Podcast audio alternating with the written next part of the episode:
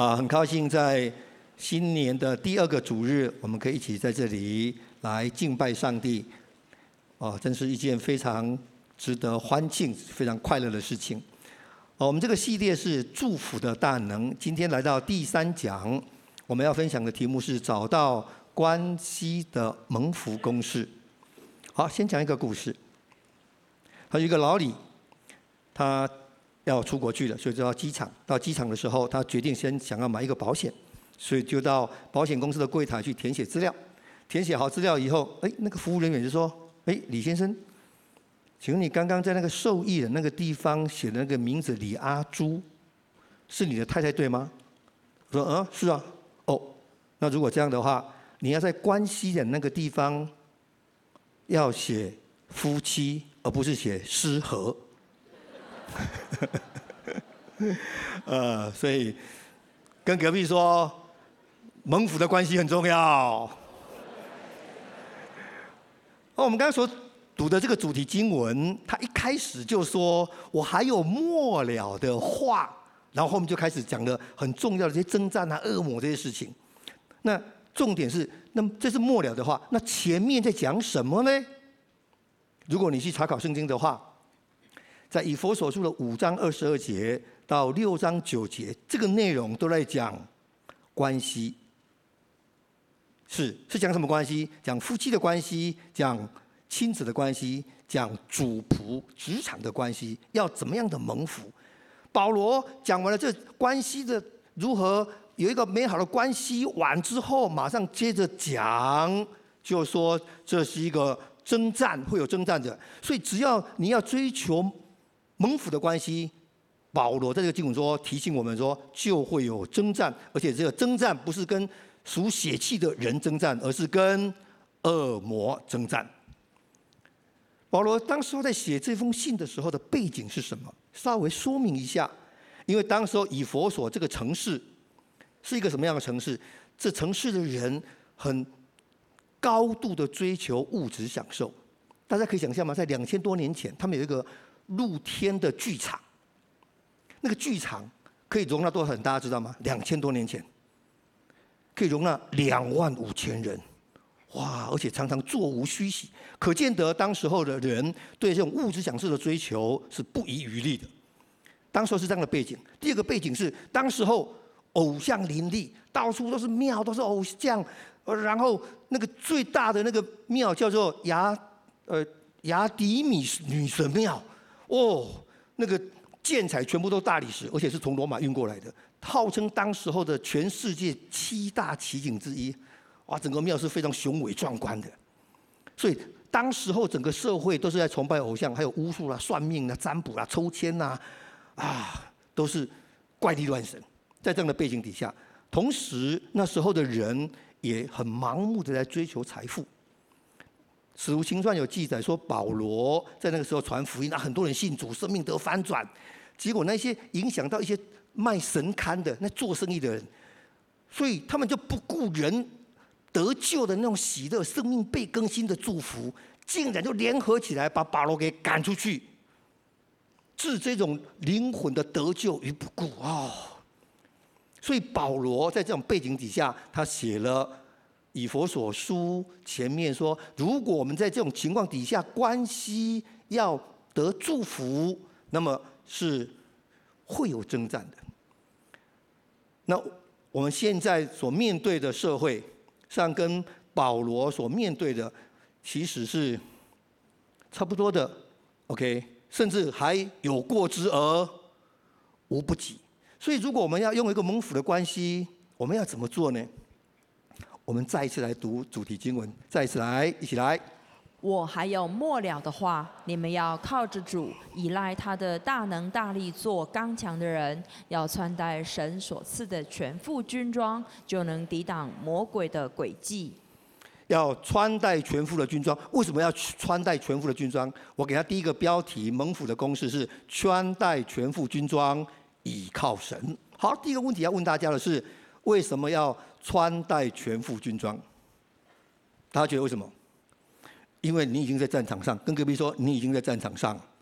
你希望关心蒙福的人请举手。你希望的，你希望的，没有举手的是来做什么的？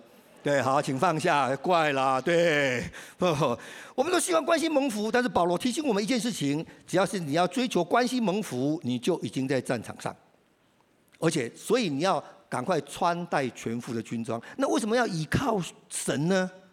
因为倚靠神才能抵挡魔鬼，靠着我们自己是胜不了魔鬼的。OK。因为魔鬼他真正可怕的，不是他的能力，而是他的诡计。魔鬼诡计多端，而且无所不作。魔鬼他甚至用他的诡计，连耶稣他都敢试探。我们可以来看一下，在马太福音这段记录。魔鬼怎么样试探耶稣？我们一起来读这个经文，一起来。那试探人的近前来对他说：“你若是神的儿子，可以吩咐这些石头变成食物。”对，撒旦来试探耶稣。通常撒旦是不是长得很青面獠牙，然后面目可憎，讲话都说我是撒旦？撒旦是不是这样子？不是，不管撒旦是什么样子。撒旦按照圣经的记载说，他全然美丽，明亮如晨星。其实撒旦就是天使哎，跟隔壁说你很像天使。哎哎，你懂我意思吗？所以很难分辨哎，魔鬼在哪里不知道哎，因为他就是天使的样子哎，甚至他也会用讲圣经的话，常常讲圣经的话哎，而且他也会关心人呢，你知道吗？耶稣在旷野的时候，他可能就观察，哇，你这样禁食四天很饿哈，没东西吃哈，你要把它要不要把那个石头变成食物？撒旦是会帮助人得到食物、得到物质、得到财富，甚至会帮助人得到得到掌声的、得到名望的。他第二个试探就叫他说，你可以跳下去，那个天使会拖住你的，会赢得掌声、赢得声望，甚至到最后说，我可以把万国荣华都赐给你。所以撒旦。是可以帮助我们得到财富、得到地位、得到名声的。那我们怎么去分辨？目前在我前面的这些机会、这些财富、这些地位，到底是上帝的祝福，还是魔鬼的试探呢？怎么去分辨呢？容不容易？不容易。我记得修哥以前举过一个例子，很经典，所以我记忆犹新，一直记到现在。跟隔壁说，修哥仍然在说话，是他的信心对我们仍然在说话。修哥说：“你怎么知道你在交往过程当中的男女朋友，这个人是上帝赐给你的？你怎么去查验呢？各位怎么去查验？祷告，禁食祷告，然后祷告啊，就是越看越像。对，这个不是查验的方式。修哥提供给我们的方式说。”你跟他交往之后，那么是越来越亲近神，还是越来越远离神？这是一个查验的标准。撒旦可能会帮助我们得到地位、得到名声、得到财富，但是撒旦所有的祝福、所有的帮助，只有一个目的，就是让你远离神。所以这是一个很好查验，这是祝福还是试探的方式，所以耶稣他就很快的识破撒旦，撒旦的试探的，这是试探。为什么？因为他一开始就是说：“你若是神的儿子”，这明显就是要来破坏关系的，要来破坏耶稣跟上帝之间的关系。所以耶稣他知道这个试探之后，耶稣怎么来抵挡这样的试探？怎么来回应这样的试探呢？我们读下一节经文，一起来。耶稣却回答说：“经上记着说，人活着不是单靠食物，乃是靠神口里所出的一切话。”所以耶稣用什么来抵挡魔鬼的诡计呢？用什么呢？用神的话。对，我就在思想一个问题：哎，耶稣为什么不直接就把石石头变成食物，让撒旦哑口无言，然后知难而退？哎，如果你是耶稣，你会这样做吗？想一下会吗？会哦，我想也会哦，就一次就解决啦，又快速又有效果。耶稣为什么不选择这种方式呢？他有没有能力这样做？有啊，他是全能的神啊，他为什么不这样做？这样又快又有效果。然后看撒旦，嗯嗯，鸡嘴变鸭嘴，没话可说。嗯，他为什么不这样做呢？好，我的领受是这样：第一个，身份不需要用能力来证明。不会因为我今天的薪水比较高，我就是神的，就是我爸爸的儿子，薪水被调降或被裁员，表现不好就不是我爸爸的儿子，不是，身份跟能力跟表现无关，所以不需要证明，只需要相信就可以。跟隔壁说，我就是神的儿子，跟能力跟表现无关。第二个，耶稣为什么用神的话，而不直接把它变成食物呢？我觉得第二个是因为耶稣体恤我们。其实他可以这样做，因为他本有神的形象，本有神的能力，但是他取了人的样式，不但取了人的样式，他也用人的方式来回应。为什么他要这样做？因为他知道我们不能把石头变食物。你可以把石头变食物的，请举手。注意哦，要看一下这个人，我们要跟他做朋友，真厉害的，对。我们做不到，所以耶稣知道我们做不到，他体恤我们的软弱，所以他就用了一种方式，用了一个榜样。他说：“可以用神的话，就可以抵挡魔鬼的诡计。”他向我们展示，向我们示范如何抵挡魔鬼的话，如何抵挡魔鬼的试探，如何抵挡，用神的话，而不是用神机，这是非常重要的。即便是在进食、四十昼夜，非常软弱，身体非常软弱的时候，仍然就靠着神的话，而不需要靠神机，就可以抵挡魔鬼。靠着神的话就可以刚强站立。所以我们来读这段经文，也就是一个属灵的武器。一起来。所以要站稳了，用真理当作带子束腰。所以。有真理、有神的话当做带子束腰的时候，就可以刚强站立。不但刚强站立，而且可以拿出神的话，就是宝剑来击退仇敌。所以底下这个经，我们一起再念一次：拿着圣灵的宝剑，就是神的道。就是拿着圣灵的宝剑，神的话就可以不但刚强站立，而且还可以击退仇敌。所以，所以要有宝剑。不能只有穿戴全副军装。如果只有穿戴全副军装而没有宝剑，能怎么样？结果是怎么样？挨打，对，全副全装给他打，打得比较不痛，这样而已。因为没有宝剑就不能击退对方，所以我们一定要神的话，要圣灵的宝剑，而且这个宝剑要磨亮，不要拔出来的时候啊生锈了，不能决斗，还被撒旦耻笑。你还说，哎哎，你你如果自死的话，你就把石头变成食物。然后，哎，经上说，经上说什么？人活着，人活着怎样？不必靠食物，呃，是吗？不是，人活着不单靠食物，不必靠食物就死啊！你没有磨练啊，背错还被下蛋取笑。对，所以不但要神的话，我们要把剑磨亮，所以要渴慕神的话，要熟读神的话，要背诵神的话，随时有宝剑佩戴身边。跟隔壁说，你要佩戴宝剑，是因为宝剑就可以击退仇敌。那我们也再看一下，耶稣使用神的话，使用宝剑，其实魔鬼使用宝剑，魔鬼使用神的话，这两者有什么差异？大家有没有发现？耶稣使用神的话是对。魔鬼讲的剑是指向魔鬼的，而魔鬼使用神的话是对谁说的？对耶稣说的，是对人说的，是要求人的。所以，请大家特别留意，在使用神的话的时候，是要对准魔鬼，而不是要求人。当我们用神的话来要求人的时候，其实那个样子看起来就像谁？魔鬼。这个是我们在使用圣灵宝剑的时候要格外注意的。就像说，如果先生就跟太太说：“经上说我是头，妻子要顺服。”这时候，妻子们、太太们，你们会怎么说？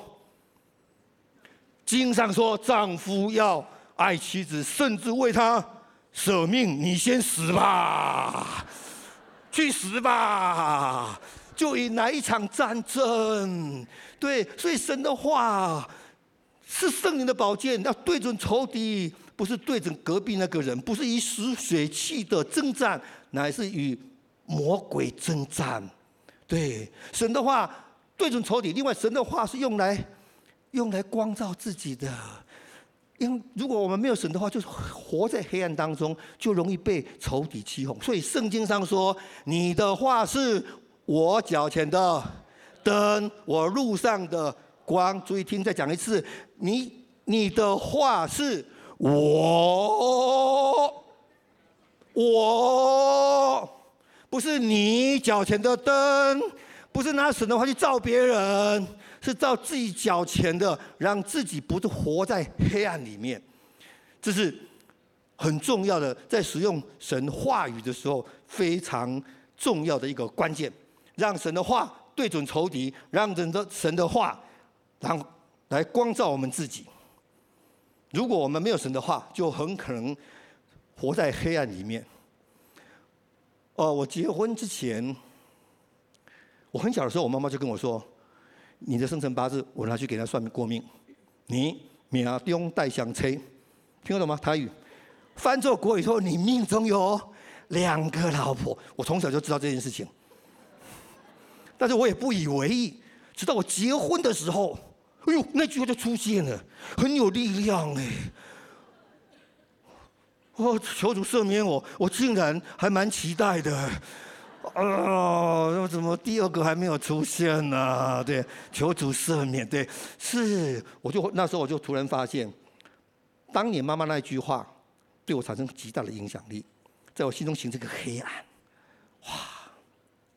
一直到我信了主，然后有一天读圣经说，人要离开父母，与妻子联合，二人成为一体，不是命中有双妻。哦，看起来很像都二，但是差距很大。对，啊，我读到那个经文的时候，就人要离开父母。当我读到离开父母的时候，好像神的力量、神的光就进到我里面来，在那个瞬间就让我离开父母那个负面的话语的影响力。就在那个瞬间，那个黑暗瞬间不见，那个力量捆绑瞬间就脱落。所以到现在为止。没有发生那件事情，梦想没有成真。感谢主，让我现在还是两人成为一体，而不是命中有双妻。所以我们要常常有神的话，有圣灵的宝剑，用来对准仇敌，然后用来光照自己。这是蒙福的第一个公式。第二个，关心蒙府的第二个公式，我给他的第二个标题就是。穿戴全副军装，要爱自己，就是说你要快乐，要好好爱自己，让快自己快乐起来。快乐是自己的责任。一个不快乐的人，很难拥有一个快乐的婚姻或关系。问一下隔壁说：“你快乐吗？”哎，自己快乐起来很重要。所以全副军装里面有一项武器啊，我们来读一下，一起来。用，用公义当做护心镜遮胸，对，用上帝的公义保护自己的心思意念，不要被搅扰。是圣经上说，我们若认自己的罪，神是圣洁的，是公义的，他已经赦免我们一切的罪，洗净我们一切的不义，所有一切的罪都耶稣基督都赦免我们了，都帮我们洗净的，没有任何人来可以来控告我们，来定我们的罪。所以我们要常常用这样神的公义来保护我们的心思意念，让我们可以快乐起来，让我们可以喜乐起来，喜乐起来，喜乐是圣灵的果子。所以看得出来吗？一个人喜不喜乐看得出来吗？看得出来，看一下隔壁那个人，说你喜乐吗？哎呦，我都看不太出来啊，各位，对，对我看到果子不太多，对，好。圣经对喜乐有一个定义的，我们一起来读这个经文，一起来。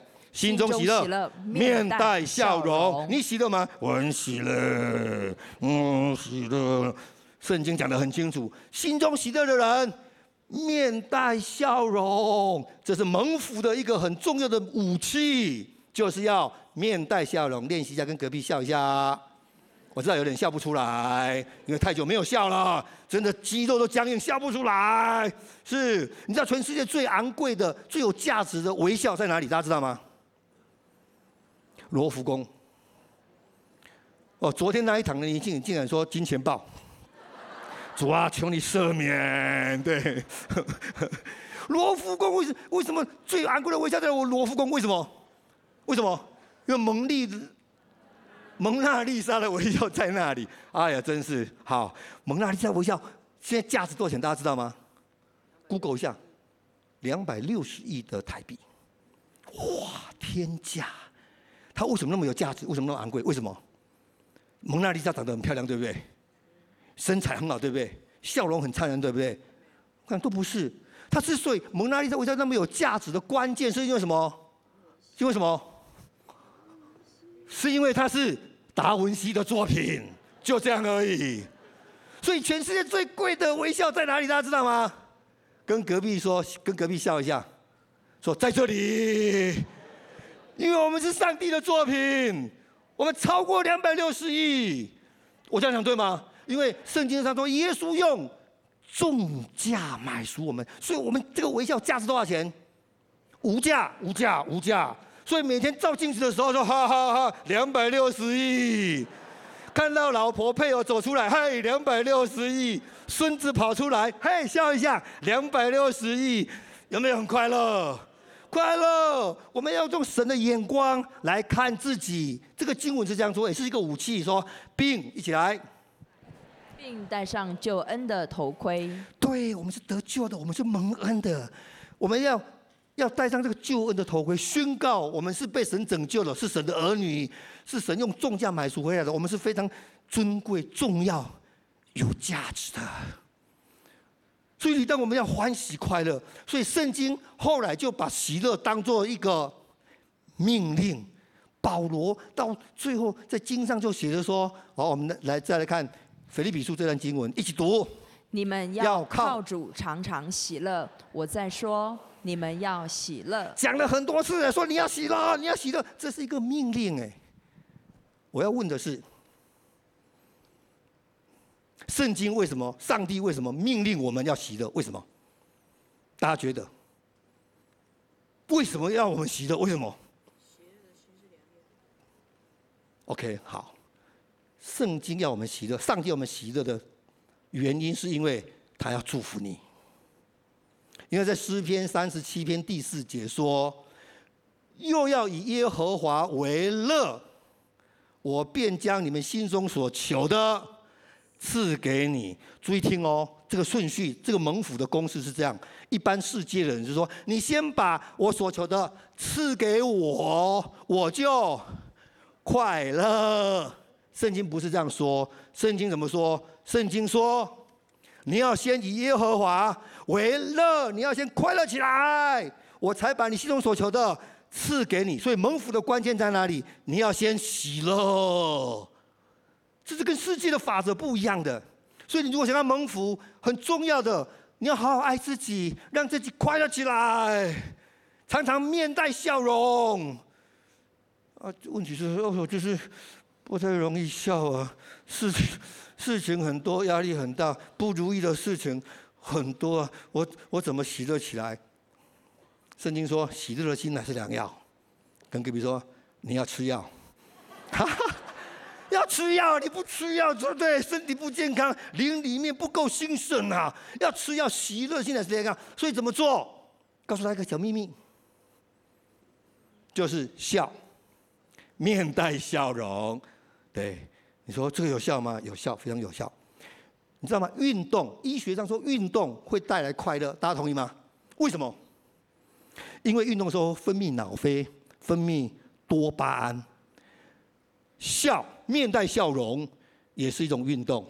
当你签，医学上已经证明，当你这样拉动、这样运动的时候，就这样的时候，就会分泌多巴胺，分泌脑啡，心情就会快乐起来。再跟隔壁笑一下，爱练习笑一下。要练，你不练，练习笑不出来。练习笑总比练习哭好，对吧？所以常常要笑，面带笑容，笑容满面。所以。蒙福的公式，世界上外面是这样说的：我等好事情发生，我就会有好心情，然后我就会笑。属灵的法则是你先采取信心的行动，笑是一种选择，笑是一种信心的行动。就是我还没有喜乐起来，我就先选择笑，笑了以后心情就好，有好心情就会有好事情。我知道这不容易，没事要笑。那还骂你神经病，但是这属灵征战，你要笑，仇敌不让你笑的，仇敌希望你愁眉苦脸的。但是我们不一样，我们要起来征战，就是起来笑，跟隔壁笑一下，啊然后笑三声，哈哈哈，哈哈哈。哎，你可以试看看，这一次，哈哈哈，嗨，哈哈哈，常常哈哈哈，就这样笑。笑可以感染，喜乐可以感染。当你笑容满面的时候，你就形成一个有影响力的人。你不仅心情快乐，你脚掌所踏之地都带来欢喜快乐。你会产生极大的影响力跟祝福你所到之处。所以反省一下，也检讨一下，反思一下。我们上班的时候进办公室都是什么表情？愁眉苦脸，面无表情，很冷漠，还是面带笑容？还是根本就不在乎，有没有可能从今天起，我就面带笑容进办公室？对，这让自己心情好，自己蒙祝福。不是有一个故事说有个三个工人的故事吗？就走到工地去，他说看到第一个工人说：“哎，请问你在这边做什么？”第一个工人说：“哦，太阳这么大，你竟然问我这个问题，你很无聊呢。哦，薪水又这么低，那工作这么辛苦，我在做什么？你没看到？我在砌砖呢，我在砌砖，我在砌砖。”这个人就继续往前走，问第二个工人说：“哎，请问你在这里做什么？”“ 哦，我工作做不完了，我今天会加班的，拜托拜托你别这样闹好不好？你没有看到我在做什么？我在工作了，我在赚钱了，我在养家活口。”哦，哎，这个人就继续往前走，问第三个工人：“哎，请问你在这里做什么？”哦，这个第三个工人特别哦，停下手边的工作，拍拍身上的灰尘，然后擦擦额头的汗水。哇，我在做什么？我正在打造一个。万人使用的大教堂，请问他们三个人做的工作一不一样？一模一样。你如果是老板，有一个升迁的机会，只能给一个人，一二三，你会给哪一个？要用比的，一二三，三哈，都是三，好，OK。没有比的是在打瞌睡吗？跟隔壁讲一下，不要睡觉，对。就是第三个，为什么要给第三个？为什么第三个最蒙福？为什么第三个最有成功的机会？为什么？为什么？对，因为他最欢喜快乐，他看重自己的工作，带着使命，他不是只是在那边抱怨，不是只是赚钱而已，他还有个使命，他看到工作的价值，所以他就欢喜快乐。这样的人就是第三个工人。弟兄姊妹，我们需要这样的工作态度，这样的工作态度会带来极大的祝福。这个社会现在。都说躺平，能摸鱼就摸鱼。但是我们不一样，我们要起来征战。我们如果要蒙福，就要像第三个工人一样。我要问的是，你是第几个工人？鼓励奇美，我们互相鼓励，我们都成为第三个工人。就是进到职场，我们不是服侍人的而已，我们是在服侍神。不，无论圣经说，无论做什么事，都是做给。神看的，都为神做的，而不是为人做的。基督徒弟兄姊妹，我们应该用这个态度来工作，我们自己会蒙受极大的祝福，而且带来影响力。人只有三种人生，第一种人生就抱怨的人生，就是抱怨东、抱怨西、抱怨天、抱怨地、抱怨左右邻居，什么都抱怨。有没有这种人？有，就像第一个工人。第二种尽责任的人生，就一直做，在做事情，都一直做，一直做，一直做，一直做。第三种人的人生就是得奖赏的人生。圣经说，做得甘心乐意的，必得奖赏。所以，我们面带笑容进职场。如果可以的话，唱歌进去就更好。哈利路亚，哈利路亚，哈利路亚，哈利路亚。唱小声点，不要打扰到人家。但是让自己快快乐起来，这个很重要。让自己在工作当中蒙受祝福。我鼓励弟兄们，我们可以真的实际的来操练。所以回到家做家事也一样，你知道吗？在拖地板的时候，不知道哦，怎么那么脏啊？你们都我还要上班，还要在拖地板，真是哦！不要抱怨，知道吗？抱怨的结果是什么？大家知道吗？以色列人最爱抱怨，就到最后呢，死在旷野。进不了迦南地，达不到目标，就死在旷野。抱怨的结果，真的就死在旷野，死在职场里面呢。要欢喜快乐，拿起扫把，或吸尘器就哈利路亚，哈利路亚，哈利路亚。洗碗的时候就我有我有平安，我有喜乐啊，我有喜乐，我有平安，如江河，水龙头开如江河，欢喜快乐的来服侍，好像在我们家中就来服侍神一样。神悦纳，神除了你该得的金钱之外，神会大大的来祝福我们，我们必得奖赏。OK，但是但是确实欢喜快乐面带笑容是，但是我们确实还是会有一些问题，还是有一些烦恼的时候，还是有情绪，会不会？会。你打开诗篇，诗人常常啊，我的心呐，啊，我忧闷呐，反正还是有的。那如果心情不好怎么办？跟隔壁说要记得吃药。因为教会有教导我们一个非常好的叫“一二三全赶走”这一帖药，我觉得很好。第一，定十字架，就是把我们的情绪定在十字架上面。好，这个很重要。这个就是要定十字架，要把情绪的名字标明出来。耶稣在拉撒勒死了以后，要叫拉撒勒复活，他对着坟墓说什么话？大家知道吗？对着坟墓说什么？哎，大家对圣经好像 好。圣经说：“拉撒勒出来。”他不是说死人出来。他如果说死人出来会怎样？哇！所有的坟墓都出来，连我们这边打瞌睡的要跑出去。对，是要叫出名字。所以定十字架的时候，我要把我们情绪负面的情绪赶走的时候，我们要标明我们的情绪。再为我们情绪背后那个想法，要弄清楚为什么会有这种情绪，他想法是什么？圣经上说：“我的心呐、你为何在我里面忧闷？为什么？为什么？是什么想法？”然后把它找出来之后，把这种情绪跟想法都定在十字架上面。最后一二三的三就是领受祝福。问一问上帝说：“上帝，这件事情发生，请问你要给我什么祝福？要给我什么真理？”分享一个实际的案例。有一次，我跟安妮两个人在教会服侍，哇，服侍完了又很喜乐，真的是喜乐充满了。在开车回家的路上，我就问安妮一句啊，说明一下，安妮是我的太太啊，这啊，这怕有人不认识，我就问我太太安妮说，哎，安妮，你那个有一个报表啊，你送去教会没有？安妮就跟我说，什么东西啊？你是什么东西啊？我问他报表送出去没有，他竟然跟我说。你是什么东西啊？我靠！哦哦！如果是你，什么反应？我就讲话讲话不客气，你才说什么东西嘞？对啊，你怎么这样子啊？两个就吵起来，常常就吵起来。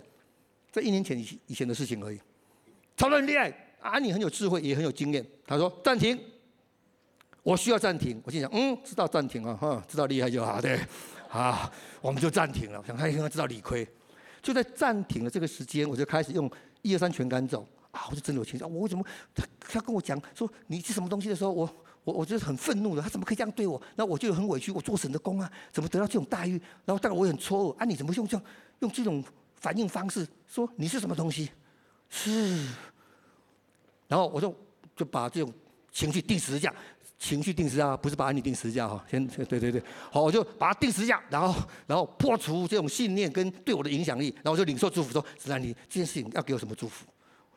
我说哦，第一个祝福，你可能要注意安妮的情绪，要关心她，因为她是不是情绪不太稳定，是不是有状况，你要多关心她。哎，我觉得神提醒我。第二个，我想给我一个真理，说，哎，你为什么那么容易就生气了？你里面那个不震动的果哪里去了？刚刚还很喜乐哎，就是他讲了一句话，什么话？你是什么东西？就这样而已，你的喜乐就不见了。对，然后我觉得在就在那个时候，这种非神的意念就离开。神给我一个真理，说：是你有不正当的果，因为你真的不是东西，因为你是神的儿子。呃，你知道吗？哦，我找回我的身份，我是神的儿子。就在那个瞬间，我说我是神的儿子，何必因为这句话？然后就影响我的情绪呢，在这个瞬间，我的情绪就得到疏解。OK，所以我就有能力跟安说：“啊，你刚刚为什么我问你那一句问问题的时候，你就跟我说，呃，你是什么东西？是为什么你会这种反应？”啊，你说：“不是，我不是骂你，你是什么东西？”我说：“送出去的是什么东西？是什么东西？”我就马上跟他认真说：“啊，我真的不是东西，对 对。”真是对哈，感谢主，就是因为要常常让我们的情绪把里面的这些乐色的情绪清出去，所以一二三全感酒这个方式，我觉得给我带来很大的帮助及祝福，让我常常可以用这样的方式来爱自己。蒙福的公式的第三个，我给他是用穿戴全副的军装来尊荣对方。我们可以用专注倾听来尊荣对方。专注倾听，至少表达了几件事情。第一个，倾听代表了你对我很重要。请听代表着你的话我很重视。请听代表着我很关心你。请听代表着爱，代表着。尊荣，所以我们用可以用专注倾听来尊荣对方。第二个，我们可以用真诚的赞美来尊荣对方。我们来读以佛所书这一段的经文，一起来。此外，又拿着信德当作藤牌，可以灭尽那恶者一切的火箭。是的，这里特别提到恶者，恶者指的是谁？撒旦、魔鬼。二者要用火箭来攻击我们，我们要拿起信心的藤牌来抵挡。二者都讲什么话？魔鬼都讲什么话？鬼话，魔鬼的话，就一些拆毁我们生命、要偷窃、杀害、毁坏我们的那些话，那些话都是鬼话。我们不要说鬼话，口中不要说鬼话，不要被魔鬼利用。我们要说信心的话，而真诚的赞美就是信心的话，话语非常有力量。在一八五五年，在美国的密西根州，有一个八岁的小男孩，他放学的时候拿了一封信，是学校给他的，要他转交给他妈妈。他妈妈接过这封信来之后，打开一看，边看就边流眼泪。看完之后，就跟这个小男孩说：“亲爱的孩子，你在妈妈的心目中就是一个天才。”而学校说，因为我们在乡下学校，所有的师资、所有的设备没有办法给你最好的帮助，所以也造成你在人际关系、在学习上很大的困扰。所以学校要妈妈把你带回来自行教育。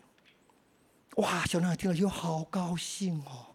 对，因为他妈妈说他这是天才，要自己教。后来这个小男孩长大之后，有非常卓越的。表现有非常杰出的成就，在社会上是一个非常有名望的人。后来，小男孩长大之后，妈妈过世了，他在整理妈妈遗物的时候，哎，突然发现当年的那封信，他就拿起来看，上面写着说：“亲爱的妈妈，你的孩子智能不足，学校没有办法提供相关的师资跟设备来教育，请你带回自行教育。”上面写四个大字：退学通知。小男孩一看，长大了，这个小男孩一看到这一封信，啊，嚎啕大哭。哭完之后，他拿起笔来，就写下以下这些文字。他这样说：爱迪生小时候是智能不足，是因为妈妈的鼓励跟教育，让他变成天才。妈妈的很短的一句话，改变了爱迪生的一生，祝福了他的一生，也祝福了全世界，在黑暗当中可以看到光明。所以我们要常常讲信心的话，真诚的赞美就带来这样的能力。圣经上说，生死操在舌头泉下，关系的品质、婚姻的品质，决定在你所说的话。我们再反思一下，在家里面，我们夫妻讲什么话，我们亲子讲什么话。这会决定我们关系的品质。鼓励所有弟兄姊妹，我们一起来学习，一起来成长，就是多说赞美的话，真诚的赞美。那真诚的赞美最难难在哪里？大家知道吗？真诚。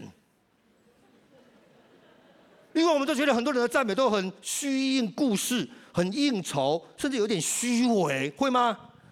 会。那怎么样让对方感到真诚呢？怎么样感到真诚呢？圣经给我们一个标准，我们可以参考一下，一起来，一起来。污秽的言语不一句不可出口，只要随时说造就人的好话，叫听见的人得益处。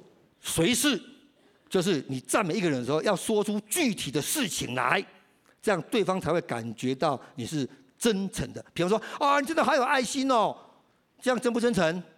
具不具体？不具体，应该怎么赞美？哦，你真的好有爱心哦！我早上看到你要上班的时候，时间已经很赶了，结果你已经过到马路的那一边，就发现有一个长者行动不方便，你带着他过到那一边之后，然后又赶去上班，看着令人很感动，真的是很有爱心。这样具体吗？真诚的赞美要这样随时，就要具体的时间、地点、人物，这样才可以让对方感受到真诚。赞美是一种能力，跟隔壁说，赞美是一种能力。所以要好好的训练，赞美是一种习惯，所以要好好的培养。赞美是一种生命，是内在观点的展现。所以你可以赞美人，表示你的内在观点是有信心的。赞美就是一种信心的表现，所以要多赞美人，因为这是一个信心的行为。OK，好，那第三个，我们可以用什么来尊荣对方？我们可以用。温柔的表达来尊荣对方。以佛所书还有一项武器，一起来。又用平安的福音当做预备走路的鞋，穿在脚上。平安的福音，我们的福音是带来平安的。耶稣也是平安之子，所以基督徒弟兄姊妹，我们理当把平安穿在脚上，让我们脚掌所踏之处就带来这样的祝福。特别是面对不同意见的时候。在职场，在家里面，面对不同意见的时候，温柔的表达就极为关键。但是我们的社会上都是据理力争，都是得理不饶人的沟通方式，温柔的表达极有说服力。我们再来看圣经这个经文，一起来。明智人以通达见称，说话越温雅，说服力越强。他说，温柔的表达是最有说服力、最有影响力的。所以我们温柔表达而不去攻击对方，我们婉转拒绝而不会感到罪恶感。所以温柔表达就是对对方尊荣的一个表现。那怎么做呢？圣经给我们一个准则，我觉得也很棒的。他的话是这样说：一起来，唯爱心说诚实话，用爱心说诚实话。很多时候我们要讲诚实话的时候，一讲诚实话就会怎样？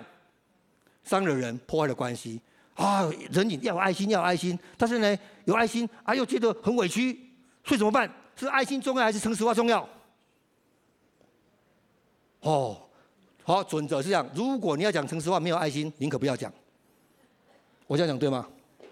因为对对方没有帮助，没有建造，就拆毁。OK，那怎么办？其实诚实话就像开刀一样，你给别人建议的时候，通常像开刀一样，开刀之前要做什么？麻醉。麻醉就是爱心，就是说真诚赞美的话。所以你前面的麻醉做得越好，那么刀就越容易开。如果你要给他建议，要给他开刀，你不给他麻醉，就给他开刀，会什么事情发生？痛死了，然后再来呢？痛，然后再来？反击。所以如果没有麻醉的开刀，就会这样。所以如果没有爱心，没有真诚的赞美的建议，就会带来这样的。结果，所以教会给我们一个很好的方式，就是用三明治建议法，就是用爱心说说诚实话。最具体的做法，就是一开始就先真诚的赞美和感谢为开始。注意听哦，这是麻醉，这个地方做得越好，越真诚越具体，不是虚伪，不是虚应了事，而是真诚的去赞美他，去感谢他。这个地方做得越好，后面他接受我们的意见的机会就越高。所以这是温柔表达的非常好的一个公式，就是三明治建议法。一开始真诚的感谢跟赞美，中间表达你要表达的话，最后再赞美感谢一次，这样可以让我们用温柔的表达来尊荣对方。好，所以总结关系猛虎的公式：第一个要穿戴全副的军装，倚靠神，用真理的带子束腰，让自己刚强，拿起圣灵的宝剑。来抵挡魔鬼，抵挡仇敌。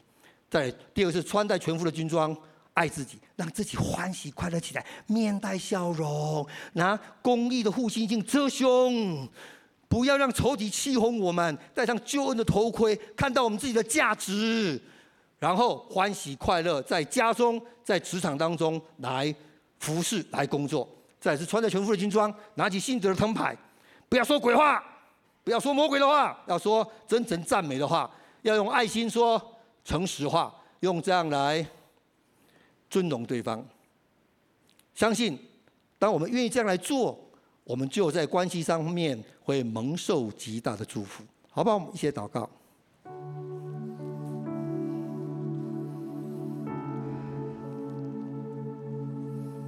亲爱的主耶稣，我们谢谢你，谢谢你赐下全副的军装给我们，保护我们，更谢谢你赐下你圣灵的宝剑，让我们可以击退仇敌，让我们不活在黑暗当中，让我们不被欺哄。主，求你也帮助我，帮助我们，让我们更多的依靠你。更多渴慕你的话，成为我们脚前的灯，成为我们路上的光，帮助我们更懂得如何来爱自己，让我们自己快乐起来，我们才会一个快乐蒙福的关系。主啊，求你更帮助我们，让我们知道怎么样用聆听来尊重对方，然后用真诚的赞美，还有用温柔的表达来。尊荣我们身边的这些人，主你帮助我们，真是帮助我们，让我们在关系上，在新的一年有一个新的祝福，有一个新的恩膏来临到。我在为这一堂预备的时候，我心中有一些领受，我要特别为妈妈来祷告。这个角色是极其荣耀的一个角色，这个角色也是一个非常了不起的角色。上帝把这个职分托付给你，让你在家中。成为这样的位分，我觉得好像上帝要鼓励你说，你在家中所付出的这一切，为孩子、为先生，看得见看不见的，甚至你的牺牲、你的付出，甚至你受了许多的委屈，甚至你受了羞辱，上帝说他都知道。我觉得今天早上上帝要邀请你。把这些的重担，把这些的委屈，把这些牺牲的感觉，都交给我，我要来为你承担，因为是我把这样的位分赏赐给你，你好像代表我在这个家中来服侍他们，愿这一些的重担都归到我身上来，我乐意为你背负这一切，因为我爱你，我爱你，你是尊贵的。你是荣耀的，你是有价值的，你是我的宝贝，我以你为荣。我要鼓励你，你要好的爱自己，像你爱孩子那样的来爱你自己，用对待你孩子这样的心情跟方式来对待你自己，因为你配得，因为你配得。而我为你征战，而且要征战得胜。新的一年，我特别的恩膏要加在你的身上，要让你的关系上蒙受一个新的祝福。另外，我有感动是，你还没认识上帝，你是第一次来到教会，你很渴望说，我希望能够这样全副的军装，我希望在关系上能够蒙受这样的祝福，但是你不知道怎么做。首先邀请你，就是先接受耶稣基督成为你的主，进到你的生命当中来祝福你。所以底下我要做一个祷告，如果你愿意邀请耶稣基督来祝福你，那你可以一句一句跟我祷告。亲爱的主耶稣，亲爱的主耶稣，我现在打开我的心，我现在打开我的心。邀请你进来，邀请你进来，成为我生命的主，成为我生命的主，赦免我一切的过犯，赦免我一切的过犯，带领我前面的道路，带领我前面的道路，让我在你的蒙祝福当中，让我在你的祝福当中，这样的祷告，这样的祷告，奉耶稣基督的名，奉耶稣基督的名，阿门，阿门。如果你刚刚做了这个祷告，非常恭喜你，祝福你，也。期待你可以花更多时间来认识这位爱你的上帝，好不好？我们从座位上站起来，用这种诗歌来回应。你和我是天赋爱的创造，每个人有最美的梦想，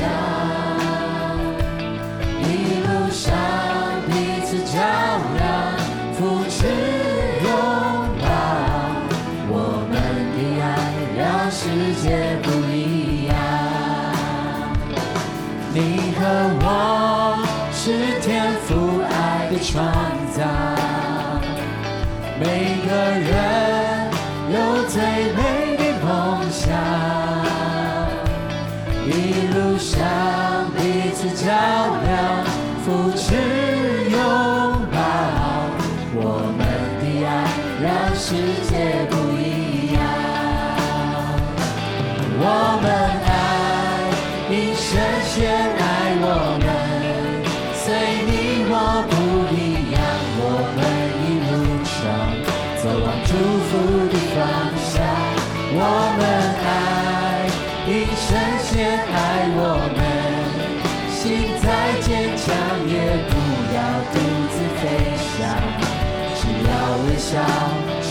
月亮，有你爱的地方就是天堂。